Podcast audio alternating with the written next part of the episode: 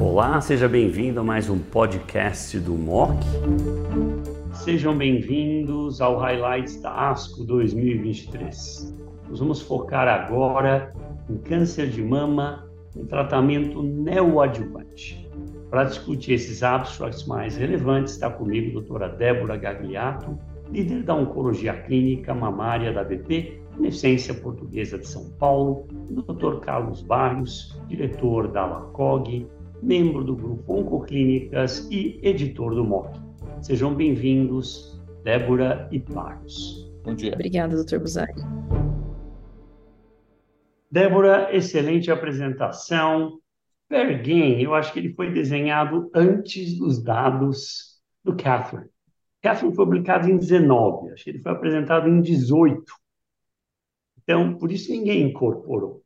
Para mim, o estudo ele não é aplicável hoje, mas demonstra, como você mostrou muito claramente, que quem responde, eu posso já tentar descalonar, quer dizer, fazer uma adaptação da agressividade.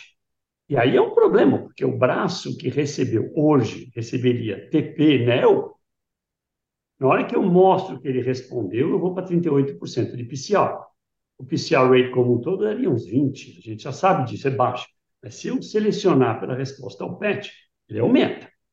Mas aí ele recebe químio, não teve PCR, e eu não sei se ele teria ganho com TDM1 depois ou não. Então eu acho que essa é uma desvantagem.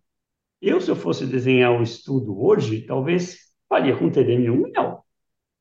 Ou TDM1 isolado, ou TDM1, talvez agora até para outros anticorpos conjugados à droga. Barros, your comments on Fair Game. Fair Game é um estudo fantástico, provocador e uh, na frente do seu tempo. Eu concordo com o comentário que tu está fazendo em relação ao TDM1, mas nós temos que eh, considerar que nós estamos falando de mais de 95% das pacientes curadas tá? Teoricamente, considerando três anos, né? The Distant Disease-Free Survival, uh, ou Invasive Disease-Free Survival. É... Então, o benefício que o TDM1 traria é nessas 5% das pacientes, Antônio. Tá? Ah, eu, eu estou me referindo ao grupo que não. Você está falando do grupo que teve PCR, esse foi fantástico. Não, o grupo, é, o, o, o 95% é o grupo total. Eu sei, mas é que a maioria lá não era linfonodo positivo, não era. É, eu, ente, eu, eu, eu, se eles eu foram entendi. tão bem, a Débora até enfatizou. Eu entendi, mas do ponto de vista prático, eu acho que tem que introduzir isso, né?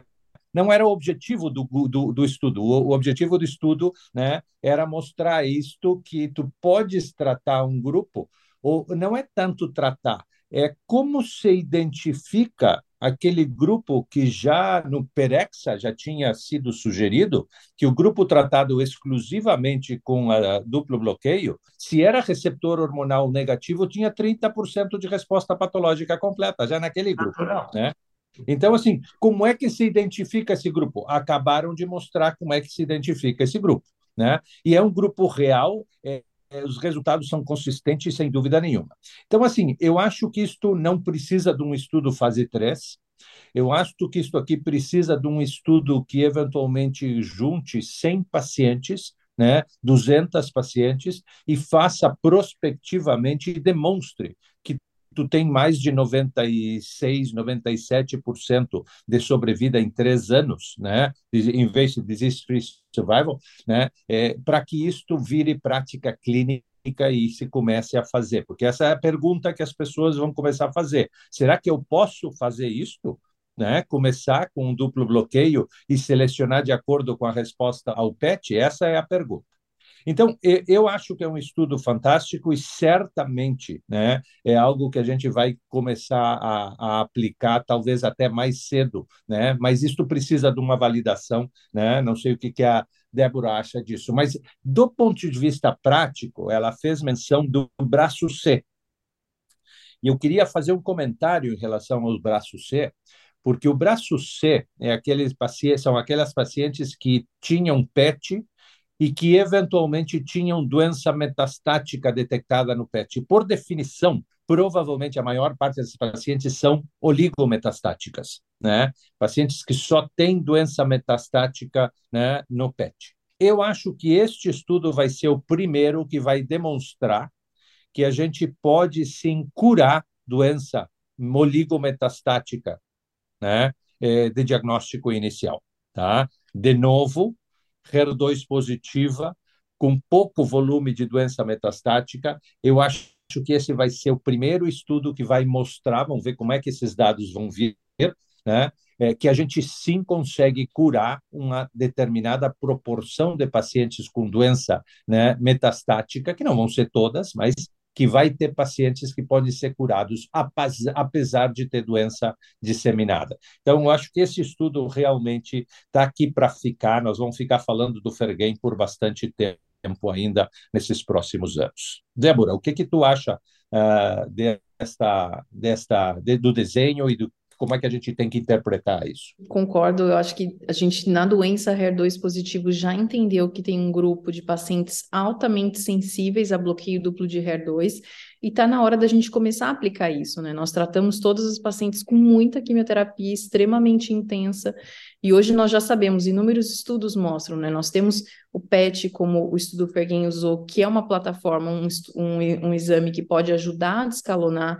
Nós temos avaliação, é, por exemplo, de assinaturas moleculares, como o HER2-DX, que pode também predizer a chance de uma altíssima resposta patológica completa com tratamento descalonado, inclusive. Nós temos aí outras avaliações, como ausência de mutação somática em PI3K, autoexpressão de é, MRA, mRNA de HER2, que mostra uma doença driven pelo HER2 realmente. Então, acho que está na hora da gente é, começar a aplicar esses dados e, e conduzir pequenos estudos, é, por exemplo, no Brasil, a gente tem esse potencial para realmente mostrar que um grupo de pacientes selecionado, seja por PET, seja por biologia molecular, seja por uh, um, uma, uma, assinatura como o HER2-DX, um grupo de pacientes pode sim é, ter o seu tratamento menos intenso, menos tóxico, com os mesmos desfechos de sobrevida. Eu acho que isso é um ponto importante. A comunidade precisa sim é, defender e trabalhar para que os pacientes tenham tratamentos descalonados. Não é só mais acrescentar remédio, remédio. Esses pacientes têm uma toxicidade alta com TCHP e é fundamental, são fundamentais estudos como o Fergen e muito bem desenhado, realmente. Muito bom. Vamos para o NeoPact. Uma tendência na literatura a fugir um pouco de antraciclina. Né? O NeoStop comparou carbo-doce versus carbo-pacle seguido de acidose densa, mesmo PCR, 54% ambos os braços. Capitalizando em cima do NeoStop, carbo doce, acrescentaram Pembro agora, um fase 2 grande. Um, acha que nós vamos eventualmente nos livrar do Kinevro 522 e substituir por um esquema sem antraciclina? Débora? É muito interessante o resultado, né? Porque é um regime com carbotaxane e pembro acarretando uma PCR de 58%, 65% no linfonodo positivo, os pacientes que têm tios altos, 73% de resposta patológica completa, assinatura imune também identificando um grupo de pacientes com mais de 70% de chance de PCR com regime mais escalonado.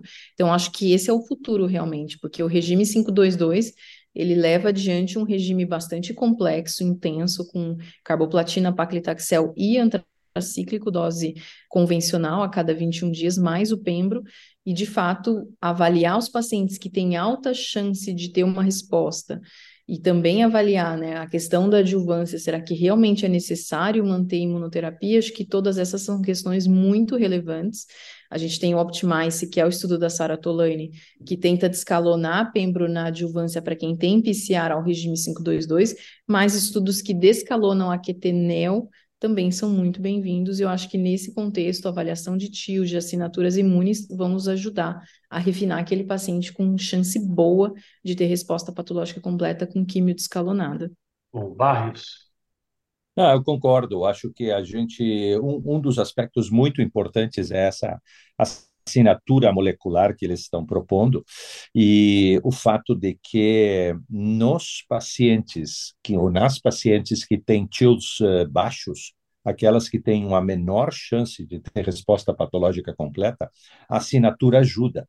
e que estabelece para mim um conceito que a gente vai ter que aplicar cada vez mais, que para poder prever o comportamento determinado das pacientes, nós vamos ter que usar combinações de biomarcadores. Não é só os TILs, não é só a assinatura gênica, não é só o PDL1, não vai ser que não funciona nesse, nessa situação inicial, né? mas nós vamos ter que combinar é, metodologias, né? estagiamento, idade, né, é, é, histologia, a, o subtipo molecular, essas assinaturas moleculares, a gente vai ter que personalizar e combinar estas maneiras de avaliar as pacientes como para poder selecionar as que realmente poderão descalonar. E eu concordo, né? Eu acho que estas uh, alternativas de quimioterapias não, não contendo antracíclicos, certamente nos dão alternativas de tratamento interessantes para o keynote, uh, uh, que obviamente neste momento continua sendo uma coisa standard, digamos assim, para a literatura. Muito bom, vamos falar um pouquinho do Mama Print. Não só para os caras mais jovens, Mama Print tem um score, vai de menos um a mais um. Quando ele é positivo, é acima de zero, ele é chamado de low risk. Quando ele é acima de 0,355, ele é ultra low risk. Esse é um grupo mais raro, só 10% dos pacientes no MindAct caíram na categoria ultra low risk, mas eles vão muito bem, inclusive sem remédio. Aí eles pegaram agora o grupo alto risco, que é o grupo com, assim, com score negativo do MamaPrint, e o grupo com mais baixo, mais negativo, é o grupo que tem maior ganho com a quimioterapia. Muitos podem até ser basais. O MamaPrint faz uma assinatura chamada Blueprint, que identifica o subtipo molecular de uma maneira um pouquinho diferente do PAM50, mas de modo bastante semelhante. Are we ready para usar MamaPrint aí? Ou é mais uma ferramenta de pesquisa? Não, eu acho que isso aqui é muito provocador e certamente, né, eu acho que o comentário mais importante que a Débora fez foi o último comentário na apresentação dela, é de que isto identifica, sem dúvida nenhuma, um grupo de pacientes que é diferente. 60% dessa população é basal quando tu vê o subtipo pelo blueprint. Certamente este é um grupo de pacientes eh, diferente e que certamente precisa de um tratamento diferente.